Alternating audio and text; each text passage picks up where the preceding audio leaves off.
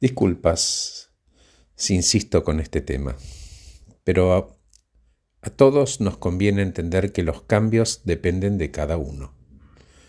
Te doy un ejemplo. Si el hielo, por efecto del calor, puede transformarse en agua, y luego con el mismo calor se transforma en un gas y desaparece, no podemos decir que no podemos cambiar.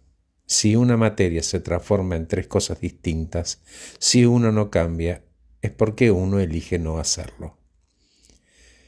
Y para poder lograr cualquier cambio, es indispensable entender que algo controlamos.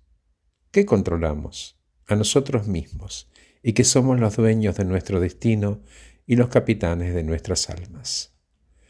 Conforme elegimos los hábitos que nos aportan bienestar y salud y los sostenemos en el tiempo, formamos nuestra personalidad. Y en ese proceso voy a sentir dolor. Puede que se sienta dolor. Lo importante es no transformarlo en un sufrimiento. Somos responsables, no somos seres pasivos y tenemos las herramientas para intervenir en el medio en el que nos desarrollamos para modificar en nosotros todo aquello que atenta contra nuestro progreso. Se trata de sentirte pleno con vos y tus circunstancias, y si no son las que querés, siempre podés cambiarlas. Y puede que no estés contento todo el tiempo, permítitelo amorosamente no te maltrates y respetate en ese proceso. No se trata de sonreír y ser positivos todo el tiempo. Hay momentos ingratos, claro, pero lo que importa es que reconozcas las herramientas con las que vas a afrontar los cambios. Hablo de aceptación, hablo de un bienestar general sostenido y saludable. A eso me refiero.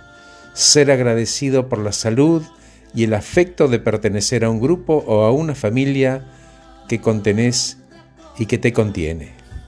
Gracias por escucharme. Soy Horacio Velotti. Acabo de regalarles este podcast titulado Puedo cambiar.